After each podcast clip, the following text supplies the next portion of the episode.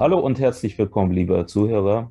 Hier der Podcast Gespräche wie beim Taxifahrer mit Said und Ilja. Hallo. Hallo Said. Hallo Ilja.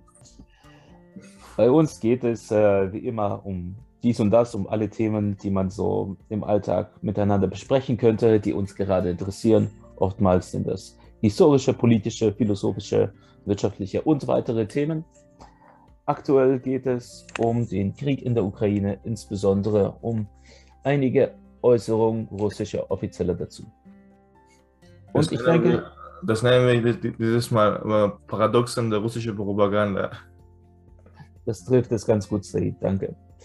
Wollen wir direkt reinstarten mit dem ersten Beispiel, das ich habe? Genau. Ich, ich meine, ich habe mich auch mit ein paar Sätzen der russischen Außenminister ziemlich schwer getan. Aber fange du erst mal an ja, ich will das jetzt nicht wirklich zu einer Clownshow verkommen lassen, aber leider lassen sich äh, lassen einige Sätze genau darauf hindeuten.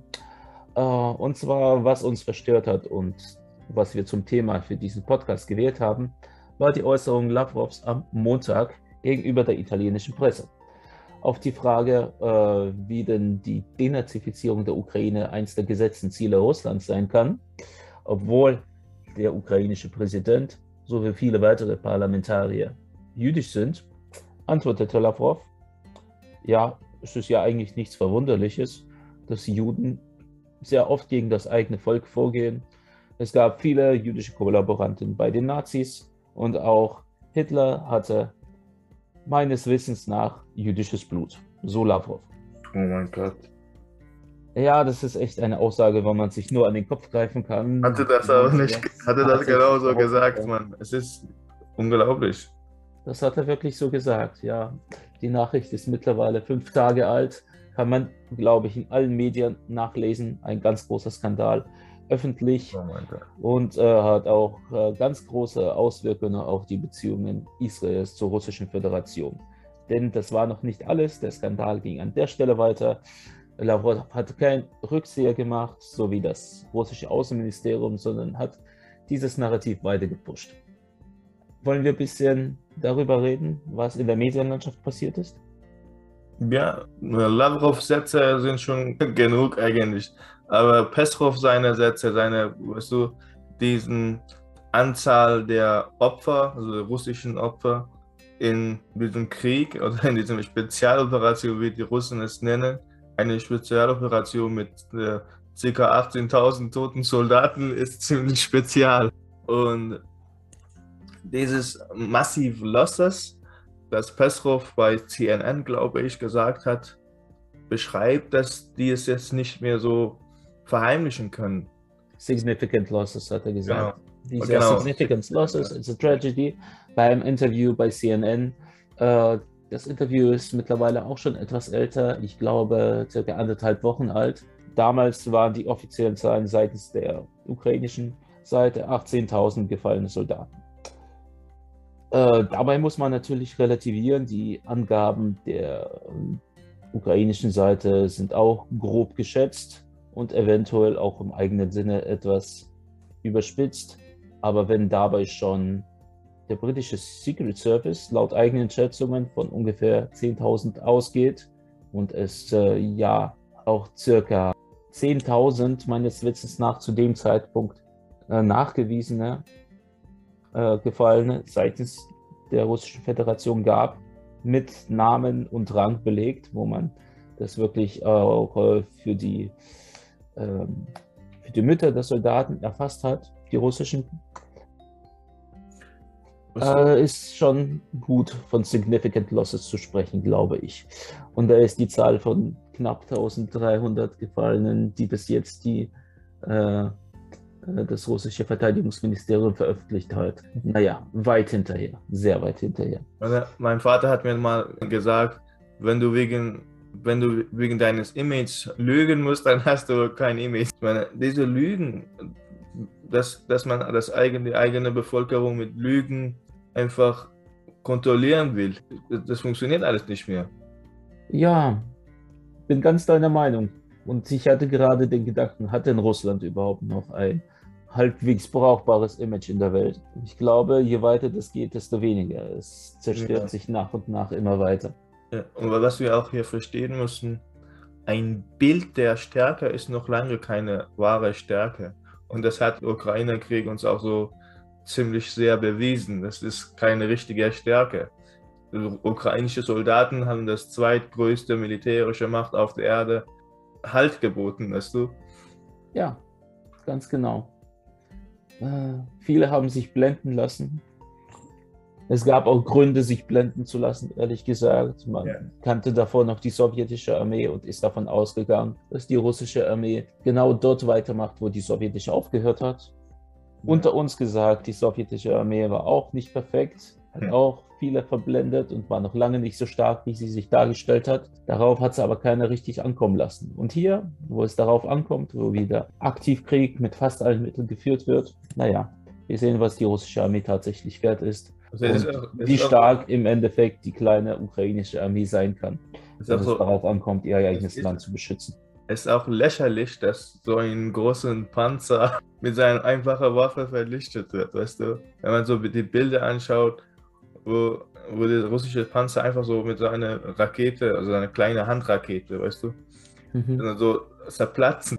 Es ist heutzutage, also ist also diese technologische Stärke ist äh, nicht mehr zu vergleichen. Auch alles, was die russische Propaganda seine Bürger erzählen will, keine Ahnung, meinetwegen, wir haben so, so und so viel äh, Panzer oder wir haben so und so viel. Also so hat ja diese diese Vergleiche angefangen, weißt du? Dass auch, auch hier in deutschen Medien wurde immer wieder aufgegriffen, so und so viel äh, Flugzeuge haben Russen, so und so viel äh, Panzer haben Russen, haben die größten Panzerarmee der Welt. Aber wir, wir sehen hier, so ein ukrainischer Soldat kann mit einem einfachen Handrakete einen Panzer aus der Gefecht setzen. Die russische Propaganda, was, was die alles erzählen, mit, mit äh, keine Ahnung, Hitler sei jüdisches Blut und all das, so ist traurig. Also ist, ich sehe hier eine so große Verzweiflung und so eine, diese armselige äh, Auftritt. Eine gute Analogie. Äh, leider könnte ich ihr so widersprechen, denn das mit den Panzern ist nicht ganz so einfach und äh, da gibt es bestimmte Gründe, wieso das eine oder andere so erfolgt. Aber zusammenfassend könnt ihr sagen, äh, genauso wie schlecht die russischen Panzer auf dem Kampffeld auftreten, genauso schlecht treten die Russen aktuell auch in den internationalen Medien mit ihren Äußerungen auf. Und das ist ein Strampeln eines sterbenden Tieres, wie viele es vergleichen. So, vielen wird an dieser Stelle auch das Gefühl vermittelt, dass das russische Regime am Ende ist und mit allen Mitteln daran kämpft, äh, noch Zeichen von Stärke von sich zu geben, obwohl keiner diesen Zeichen so richtig glaubt. Ja. Bist du eine, eine strategische Tiefe, die man mit Geld aufgebaut hat, wird man auch mit Geld verlieren, weißt du? Wenn es darauf ankommt, dass Europa und USA mit Geld diese Propagandamaschine stoppen müssen, dann hat Russland keine Chance mehr. Und alles, was wir gesehen haben, so diese russische Propagandamaschine, alles hat mit Geld funktioniert. Menschen haben nur Geld, wegen Geld etwas getan. Weißt du? Und wenn, wenn man sieht, dass diese, dieses große Regime und alle seine Behauptungen so einfach so eine Vogelscheuche waren, dann wird man auch übertreten. Weißt du, Menschen, ich, ich denke, wir werden dann in kommenden Monaten die, genau diejenigen, die hier in Europa russische Propaganda auch mit äh, erzählt haben oder auch mitgestaltet haben, werden übertreten. Es ist manchmal ziemlich amüsant äh, zu sehen, was du gerade ansprichst. Die russischen Top-Propagandisten, wie sie sprechen, wir brauchen den Westen nicht. Ist uns alles egal. Uns geht es auch hier in Russland gut. Wir kommen auch wunderbar selbst voran. Der Westen ist unser Feind und den brauchen wir nicht. Ja. Das ist ihnen richtig den Schmerz in die Augen geschrieben, weil ihre Willen in Italien verhaftet wurden, weil sie keinen Zugang mehr zu ihren Bankkonten in der Schweiz haben und äh, weil äh, dieses Ferienhaus, das sie irgendwo in Russland noch rumstehen haben, nicht zu vergleichen ist mit dem, was sie irgendwo im Westen hatten. Dieses, äh, diese Scheinheiligkeit und Doppelmoral. Ja, ich glaube, man muss eine besondere Art Mensch sein, um sowas glaubhaft verkörpern zu können. Und mittlerweile schaffen es nicht mal die, es glaubhaft zu verkörpern. Genau. Und ich frage mich manchmal, warum brauchen die Russen jetzt noch ein Außenministerium, wenn alles am Ende von einem einzigen Mann entschieden wird.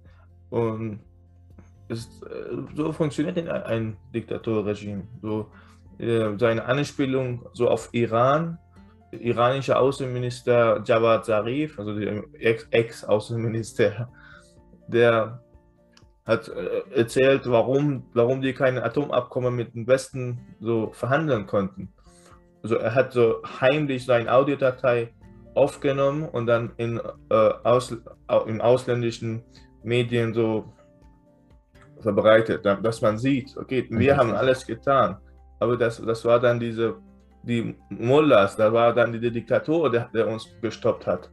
Und Jawad Zarif hat in seinem, in, in, es ist ja eine drei Stunden, drei Stunden lange, lange Audiodatei, also in einem Meeting haben die das aufgenommen. Er sagt ganz genau, als wir in Verhandlungen, so Verhandlungen mit Westen angestrebt haben, da waren die iranischen Offiziere und auch die Offiziere der Revolution gerade in, in Russland. Und die haben von dort aus, wie sagen, Befehle mitgebracht, also der Richtung, die besaß in Moskau. Und dann die iranische äh, Führer der Führer der Revolution sozusagen. Und er wollte auch nicht erlauben, dass die ein, ein Abkommen erreichen, weil das hat es in, dass, dass diese Partei im Iran so, so ein Abkommen erreicht, wollten sie ja auch nicht, weißt du? So sehen wir Lass genau. mich an der Stelle mal nachfragen, weil das ist gerade ziemlich spannend. Wie, wie kann ja. es sein, dass die iranische Revolutionsgarde Befehle aus Russland erhält? Ja, das ist ja auch. Ist die nicht selbst handlungsfähig? Ist Iran nicht mehr selbstbestimmt? Muss er tatsächlich Befehle aus Russland erhalten, um zu wissen, wie er sich in der Welt verhält? Natürlich sind die nicht selbstbestimmt. Man muss ja auch sehen, wie die auf die Macht gekommen sind, weißt du. Aber die sehen das so, dass wir überleben müssen. Also das, also was heißt wir? Mit diesem wir ist ja diese kleine Gruppe, diese 1%, die zu der Regierung gehören, weißt du? Die müssen sehen, wie die überleben. Weil es ist ja, der, diese Wut in der Gesellschaft gegen diese Regierung ist so groß, dass wenn heute die Regierung sich ändert, sind alle morgen, äh, so wie Gaddafi auf den Straßen, äh, tot. Also Menschen werden die auseinandernehmen. Und genau, so, die, die, stehen unter Einfluss von Russland. Russland sagt, okay, ihr macht das, was ich will. Auch China, wir haben jetzt 25 Jahre Verträge mit China, 25 Jahre Verträge mit Russland und die Bevölkerung weiß gar nicht, worum in diesen Verträgen geht. Okay, sag mal ganz klar, wer lenkt deiner Meinung nach aktuell den Iran und das iranische Volk? Aktuell die Revolutionsgarde oder jemand von außen? Aktuell die Revolutionsgarde und die Revolutionsgarde, meine, also meiner Meinung nach, erhält seine Befehle aus Russland. Und wenn wir so auch so ein bisschen grob so anschauen, wie Wladimir Putin die, diese, diese muslimische Bevölkerung in der Welt so nutzt. Weißt du? Er zeigt sich so als ein Held. Er zitiert äh, Sätze aus Koran. So funktioniert das ist ja auch ein Teil deren Propaganda, weißt du? Und die okay. wollen ja auch die Gefühle der Muslime in der Welt so ausnutzen, irgendwie das so instrumentalisieren. Ich meine, jeder Europäer ist gegen dieses Koran, dass, dass, dass der schwedische Politiker, keine Ahnung, Koran verbrannt hat oder Prophet beleidigt hat. Und ich meine, die Russen äußern sich zu all diesen Themen, weißt du? Die äußern ja. sich zu all diesen Themen, um das, die Gefühl, das Gefühl der, der Muslimen zu instrumentalisieren, weißt du? Aber ich würde einfach, ich würde einfach sagen, äh, auch, auch die Muslimen sollten wissen, wer was Gutes für sie will. Woher kommen die ganzen Probleme im Mittleren Osten? Weißt du? Es ist das, wenn wir das Thema jetzt also aufmachen, dann wird es Stunden dauern, bis wir das besprochen haben. Das werden wir von nächsten Folgen behalten. Sehr Aber gerne. was ich jetzt hier sagen will, die Revolutionsgarde sieht sein Überleben in eine Mitarbeit oder eine Zusammenarbeit beziehungsweise eine Unterwerfung nach Russland. Sehr spannendes Thema, das wir hier am Rande mitgenommen haben, dass der Iran nicht selbstbestimmt war. Dazu äh, ein kleiner Gedanke, den ich hatte. Äh, wir hatten ja seit Kriegsbeginn mindestens zwei Resolutionen, die bei der UNO-Vollversammlung ausgehandelt wurden, mit 141 Stimmen dafür einmal, das zweite Mal 140 Stimmen, äh, circa 45, äh, 35 entschuldige, Enthaltungen und fünf Stimmen dagegen. Dagegen haben gestimmt Russland, Belarus, Iran, Eritrea und äh, wenn ich mich richtig erinnere, äh, Venezuela? War es Venezuela oder Nordkorea? Eins von beiden. Keine Ahnung. Wie dem auch sei. Und der Gedanke, vielleicht hat Russland überall dort in der Regierung einfach die Finger im Spiel, dass die ganzen Länder von Russland klar beeinflusst und kontrolliert das werden. Ja, das ist diese strategische Tiefe. Die russische Koalition, fünf Länder in der Welt gegen 175, 176 andere. Und dabei reden wir nur von der, äh, von den UN-Staaten, die dort anerkannt sind. Ne? Ja. Haben wir ja noch andere Kleinstaaten dazu. Was wir, was wir noch, noch so im Kopf behalten müssen, ist, dass die russische Propaganda nicht nur diese fünf Länder sind, aber auch die Parteien, die innerhalb von Europa, also innerhalb Europa, die sind Parteien, die von Russland so Gelder bekommen, keine Ahnung, auch, äh, dass die auch Russlands Politik verteidigen, dass die Russland Recht geben. Also wir müssen auch mal auch einige der Äußerungen der Linken hier in Deutschland einfach mal, wenn wir, wenn wir die Interviews uns anhören, dann ist Ganz korrekt. sehr lächerlich. Manchmal sind es ganze Parteien, manchmal sind es einzelne Politiker, ja, aber genau. überall hat man seine Lobbyisten im Spiel. Ja. Und die versuchen ja den ganzen kurz zu relativieren, zu sagen, ist ja alles nicht so eindeutig, obwohl wenn du mich fragst, eindeutiger kann es gerade nicht sein. Ja. Das, was, was wir dort erleben.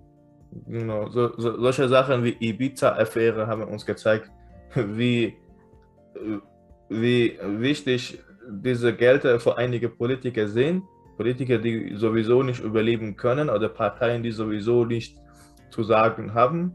Die suchen Oligarchen, Gelder. Weißt du? Deswegen fand ich richtig, dass die Gelder der Oligarchen hier gefroren worden sind, weil genau die wurden ja benutzt, um diese Propagandamaschine zu ernähren. Ganz Und richtig, ja.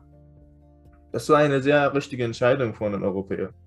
Und was, was wir noch beachten müssen, ist, diese Lobbyisten, die, die diese Gelder erhalten haben, ich, es ist sehr wahrscheinlich, dass die in kurzer Zeit in ein, einen Monat oder in, halb, in eineinhalb Monate überdrehen und dann so richtig extrem richtig Russland schreien und sagen, ja, wir haben uns damals falsch eingeschätzt. Weißt du, wir haben, wir haben uns falsch eingeschätzt, jetzt sind wir gegen Russland. Und man, so auch die Bürger selbst sollten das erkennen und sollten wissen, okay, derjenige, der vor, vor Geld damals Russlands Seite gehalten hat, wird morgen fürs Geld, keine Ahnung, unsere Interesse verkaufen. Das haben sie ja bereits getan, indem sie äh, für Russland lobbyiert haben. Natürlich. Der eigenen nationalen Interessen. Genau. Auch sehr spannende Geschichten, muss man gar nicht weit gehen. In Deutschland äh, die Verflechtung der SPD mit Manuela Schwesig oder Gerhard Schröder, um nur zwei Namen zu nennen. Ja.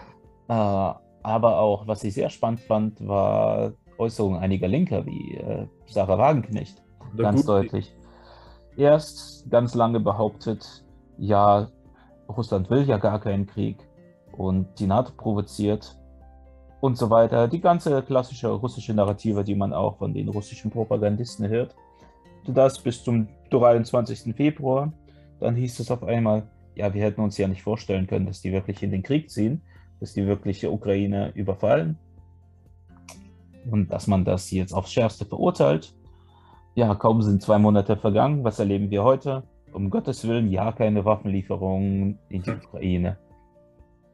Ja. Ah, ich glaube, da ist der Geltar noch nicht ganz zugedreht.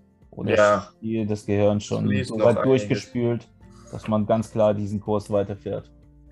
Ja. Hm. Aber kommen wir vielleicht zum äh, heutigen Thema tatsächlich zurück.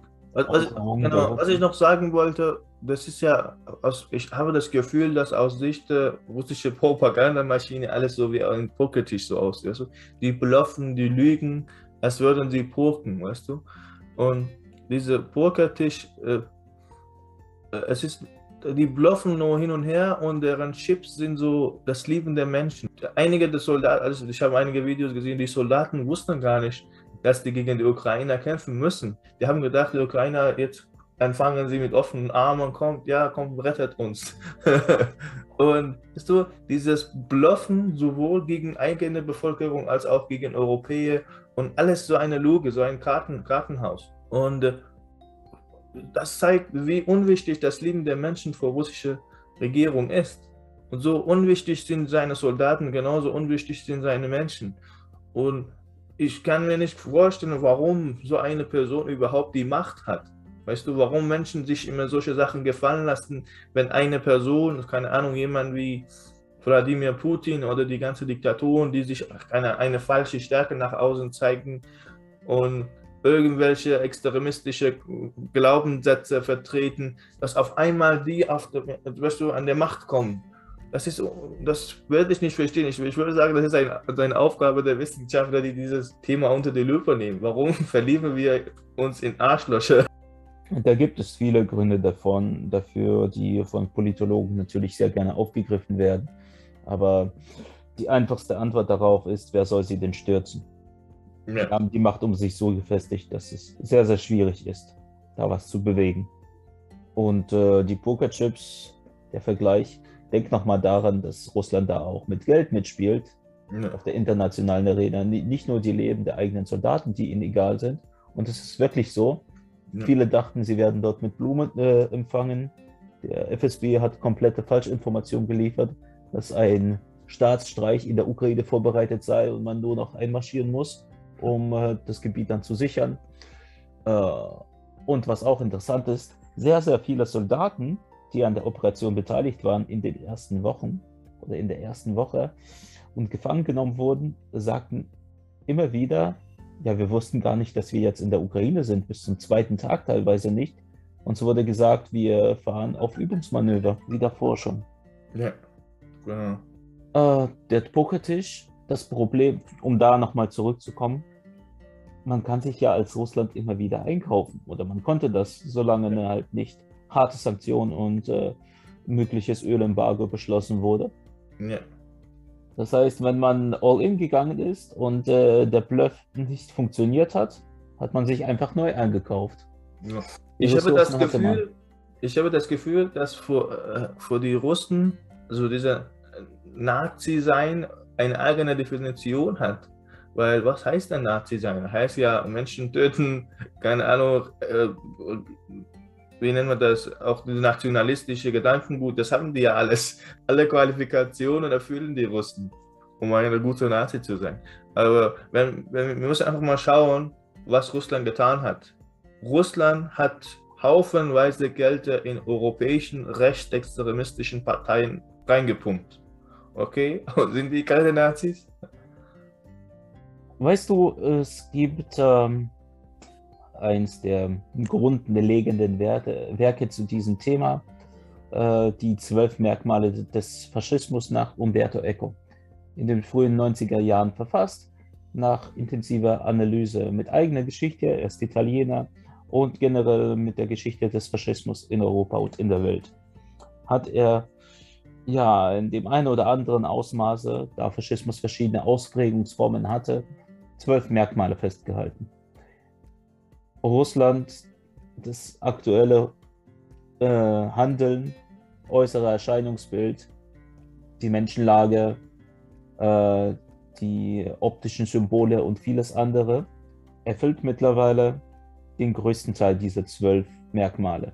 Ich glaube, zehn von zwölf sind mittlerweile vorhanden. Und ja, ich weiß nicht, aber man sagt ja immer, wenn es aussieht wie ein Stück Käse, riecht wie ein Stück Käse und schmeckt wie ein Stück Käse, dann ist es mit allerhöchster Wahrscheinlichkeit ein Stück Käse. Genauso Russland. Wenn es allen Anschein nach äh, aussieht, redet und handelt wie ein faschistischer Staat, Natürlich. dann ist es wahrscheinlich ein faschistischer Staat. Aber aktuell. mittlerweile um eine so miterlebt. historische und wissenschaftliche Einordnung zu geben. Genau. Mittlerweile haben wir auch äh, selber miterlebt in Europa, wie rechtsextremistische Gedankengut aus Russland exportiert wird nach Europa. So wie diese Anastasia-Bewegung, dass die, keine Ahnung, arische, äh, arisches Blut über alles steht, dann Juden sind alle, keine Ahnung, also die ganze Propaganda, die die Nazis erzählt haben, weißt du. Wir haben das in einem Buch verfasst, der Autor, der Autor kommt nach Deutschland und wird so empfangen, weißt du. Und ja. jetzt bauen sich so solche Siedlungen, kleine Siedlungen. Ja, wir sollten unser Blut nicht so vergiften oder, weißt du, es ist so traurig, wenn man das alles so miterlebt und dann sieht, dass, dass jemand, der diese Ideologien, diese Gedankengut nach Europa exportiert, jemand, der in rechtsextremistische Parteien investiert, jemand, der, jemand, der so faschistisch in einem anderen Land einmarschiert, Menschenleben auf das Spiel setzt und Menschen so extrem foltert, vergewaltigt, auch schon alles nachgewiesen. Ja, alles schon alles nachgewiesen, auch so wie Butcha und alles, was wir schon miterlebt haben. Wie kann so ein jemand die ukrainische Regierung von Nazi halten? Weißt du, nur das Einzige, was die dann noch später gesagt haben, diese Azov, oder wie ist das, diese ja, Azov-Regiment, ja. Genau, die sind alle recht extre extrem. Aber ich meine, schau mal deine eigene Handlung. Was, was ist Rechts Rechtsextremismus? Ist das, was du tust, mit all, all diese Sachen, die ich genannt habe? Oder ist das, das, keine Ahnung, ein paar, diese Leute, vielleicht eine Handvoll Menschen, eine Handvoll Rechtsextremisten, also sogar richtige Nazis in, einer, in einem Regiment sind. Was haben die getan? Was hast du getan? Du, ja, um das du erlaubst mit, äh, ja, dass, Worten auszudrücken. Du erlaubst es in deinem eigenen Land, dass solche Siedlungen, so rechtsextremistische Siedlungen, sich aufbauen, dass die diese ganze Propaganda, diese ganze, alles, was die Nazis erzählt haben, dass sie das dort auslieben. Du erlaubst das alles. Und woher kommst du jetzt mit dieser Idee, ich will das denazifizieren? Sie haben sogar ein eigenes Wort erfunden. Nee, Denazifizierung gab es bereits okay. als Terminus. Äh, das ist das, was äh, im Nachkriegsdeutschland erfolgt ist, auch seitens ja. der Alliierten. Aber trotzdem. Es ist kein pures rechtsextremes Gedankengut. Es kommt völkisches Gedankengut, teilweise veraltetes kommunistisches Gedankengut und Weltbild. Ja und äh, irgendwie so ein Konglomerat der, der russischen Werte mit einem Beigeschmack äh, von antiwestlichen Ressentiments. Sein griechisches Salat. Ganz klaren Feindbild. Ja, man muss ja irgendwie was, was Neues erschaffen. Ja. Noch Churchill hatte seinerzeit gesagt, äh, die nächsten Faschisten werden sich Antifaschisten nennen. Äh, genau deswegen auch die Geschichte der äh, Denazifizierung. Etwas, was äh, die Bevölkerung in Russland kennt was man ihr gut verkaufen kann. Das gute alte Feindbild der Nazis aus dem Zweiten Weltkrieg. Ja. Und das möglichst effektiv zu versuchen, auf Ukrainer zu übertragen, obwohl das ja gar nicht geht. Also schaut ihr die Handlungen Russlands an und schaut ihr die Handlungen Ukraine an. Ein jüdischer Präsident, ja, da kommen Adolf Hitler-Vergleiche. Und er wurde auch gewählt. Du, er wollte von demselben. hat man sich die Beziehungen für lange Zeit ja. äh, komplett zertrümmert. Genau. Ja, vor allem, weil man äh, äh, sich nicht dafür entschuldigt hat, sondern weiterhin darauf gepocht hat und auch gesagt hat, Israel würde das Naziregime in der Ukraine unterstützen und irgendwelche pseudohistorischen Belege für äh, jüdische Nazi-Kollaboranten. Hm. Die letzte Meldung, die ich aus der Richtung gehört habe, dass Israel äh, den Gedanken erwägt, Luftabwehrsysteme in die Ukraine zu liefern, obwohl es sich bis dahin maximal neutral verhalten hat. Ach so, und Hamas-Vertreter, die aktuell in Moskau sind und dort Gespräche mit dem Außenministerium führen. Ich habe solche Sachen gesehen, auch so von diesen äh, Unterstützungsvideos Videos von Hamas, wie die, wie die Wladimir, Wladimir Putin so anfeuern, wie sie ihn so anbieten. Absolut, ja. Und das ist alles so traurig. Auch gesehen das, ich denke, das, das ist ja ein Fehlen, das, ist ein Zeichen, dass eine Person oder eine Gruppe keine eigene Identität hat. Er wollte, also ich meine, also, aus, also so, so wie ich das sehe, ihr habt so ein Feindbild Israel erschaffen und jetzt, also Israel ist sowohl semitisch, deren Sprache ist so ähnlich wie Arabisch, die sind Nachkommen Abraham, die sind Nachkommen Jakob, die sind Nachkommen all der Propheten, die die Muslimen anbieten. Also ich meine, die die Muslimen als Prophet erkennen und diese Religion halt für heilig halten, weißt du? Die Muslimen selbst nennen äh, äh, Prophet Abraham vor Muslim. Die sagen, er war auch Muslim nach unserer Definition. Okay, ich sage, okay, alles was ihr sagt ist okay, aber um euch gegen Israel zu erstellen, wollt ihr euch mit einem Russland äh, in Verbindung bringen, die all das, was ihr vor heilig hält, so mit Fuße tritt, weißt du? Es, alles macht keinen Sinn. Wir leben in einem richtigen Paradoxen. Alles macht keinen Sinn. Alles, was wir heutzutage uns anhören, auch also diese russische Propagandamaschine, die Äußerungen von Lavrov, Äußerungen von äh, Pestrov hieß, der, hieß er, oder? wie, wie, der, ja. wie die alle heißen. Und wenn man diese ganzen Äußerungen sich so anhört und wenn man einfach so schaut, was, was da geschieht, es ist ein richtiges Paradoxon. Und, und dabei muss man, man weiß ja auch nicht, welche Ressourcen er jetzt vertraut. Weißt du, wir sind so wie Kegel auf seiner Bowlingbahn. Und wir werden jedes Mal mit so einer neuen Ball der Medien, Media und Propaganda beworfen. Wenn wir wieder aufstehen, dann kommt der, ist der nächste. Und dabei denke ich, wir müssen einfach so einen klaren Kopf bewahren. Wir müssen erkennen, was, was, was Russland für eine. Ich denke, wir müssen diese Quelle erkennen, weißt du? Wenn man, wenn man weiß, wo, der, wer hinter alles steht, also wo die Quelle ist, dann weiß man ja auch alles, was die, was die sagen, auch sogar wenn es gut, wenn sich gut anhört, ist es nicht richtig. Da muss man natürlich vieles machen. Quellenanalyse bei Medien und auch eine gewisse Standhaftigkeit entwickeln, um sich nicht von jeder Nachricht umwerfen zu lassen. Äh, so schwierig das auch sein mag, in vielen Hinsichten, da gewisse Analysen äh, vorzunehmen. noch ein kleines amüsantes Zitat, wenn man das noch amüsant nennen kann heute, von Lavrov, das ich vorbereitet habe. Es war bei der Antalya-Konferenz von circa einem Monat. Äh, Lavrov sagte, wir haben nicht vor, andere Länder anzugreifen. Und das, obwohl immer wieder Angriffe gegen Waffenlieferkonvois, wo mit Angriffen gedroht wurde, gegen Waffenlieferkonvois, teilweise gegen andere Länder, die jetzt vorhaben, die Ukraine zu unterstützen, wo versteckte Drohungen eines Atomkriegs immer wieder ausgesprochen wurden. Das behalten wir alles im Hinterkopf, ja.